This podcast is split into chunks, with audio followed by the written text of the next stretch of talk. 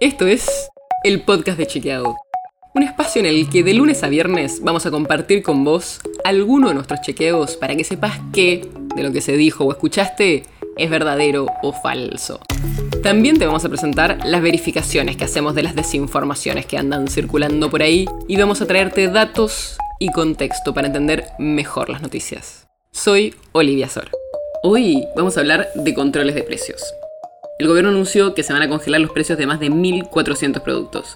Y nosotros fuimos a ver qué pasó otras veces que se tomaron este tipo de medidas. Y la lista de veces es larga. Incluye las presidencias de Perón, Cámpora, Alfonsín, Kirchner, Fernández de Kirchner y Macri. Así que vamos a repasar estos casos y controles de precio para ver cómo funcionaron. Empecemos con Juan Domingo Perón, hace casi 70 años. Allá por 1952, en la segunda presidencia, el gobierno lanzó un plan de estabilización en el marco del segundo plan quinquenal.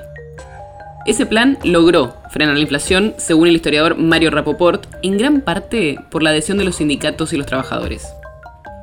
En 1963, José Gelbard, entonces ministro de Economía del presidente Héctor Cámpora, llevó adelante un pacto social entre empresarios, sindicatos y el gobierno. Ahí los sindicatos tuvieron un gran aumento salarial inicial y aceptaron postergar las negociaciones salariales por dos años por los controles de precios.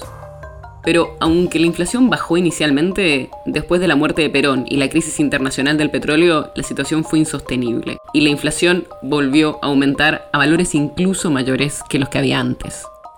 Y hasta la última dictadura militar también impuso controles de precios. En 1967, el ministro de Economía de la dictadura, José Martínez de Oz, estableció una tregua de precios por 120 días.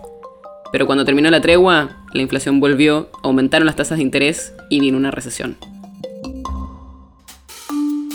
Después de la vuelta de la democracia, en la gestión de Raúl Alfonsín también hubo controles de precios en el marco del Plan Austral en 1985. Pero años después la inflación no frenó y llegó a ser una hiperinflación que llegó a ser casi de 4.900% en 1989. Durante el kirchnerismo también se aplicaron varias veces controles de precios. El primero fue en 2005, con Néstor Kirchner en el gobierno. En 2006, año en el que se mantuvieron estos controles de precios, la inflación bajó de 12 puntos a casi 10. Pero al año siguiente, la inflación volvió a dispararse.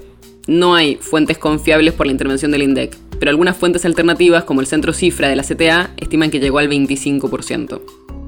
Y también hubo congelamiento de precios bajo la gestión de Cristina Fernández de Kirchner, con Guillermo Moreno como secretario de Comercio Interior.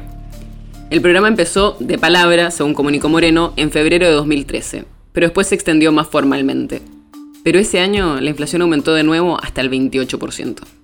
En 2019, el último año de Macri en la presidencia, también el gobierno impulsó límites a los precios. En abril de ese año y antes de las elecciones, Cambiemos anunció un acuerdo de precios de productos esenciales y congeló algunos productos pero la inflación ese año llegó casi al 54% y fue la más alta de la que se tenga registro desde 1991, cuando el país salía de la hiperinflación.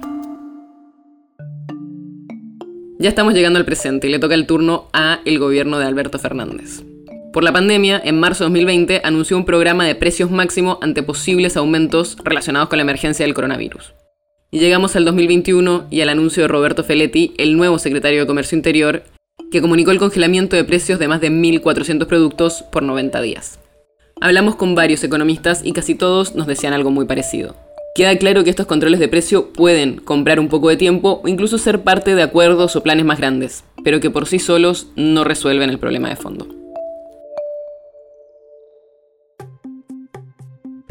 El podcast de Chequeado es un podcast original de Chequeado, producido en colaboración con Posta. Tienes una idea o algún tema del que te gustaría que hablemos en un próximo episodio, escribinos a podcast.chequeado.com. Y si te gustó este episodio, seguinos en Spotify o en tu app de podcast favorita y recomendanos a tus amigos. Si querés más información sobre esto o sobre otros temas, entra a chequeado.com o sumate a nuestras redes.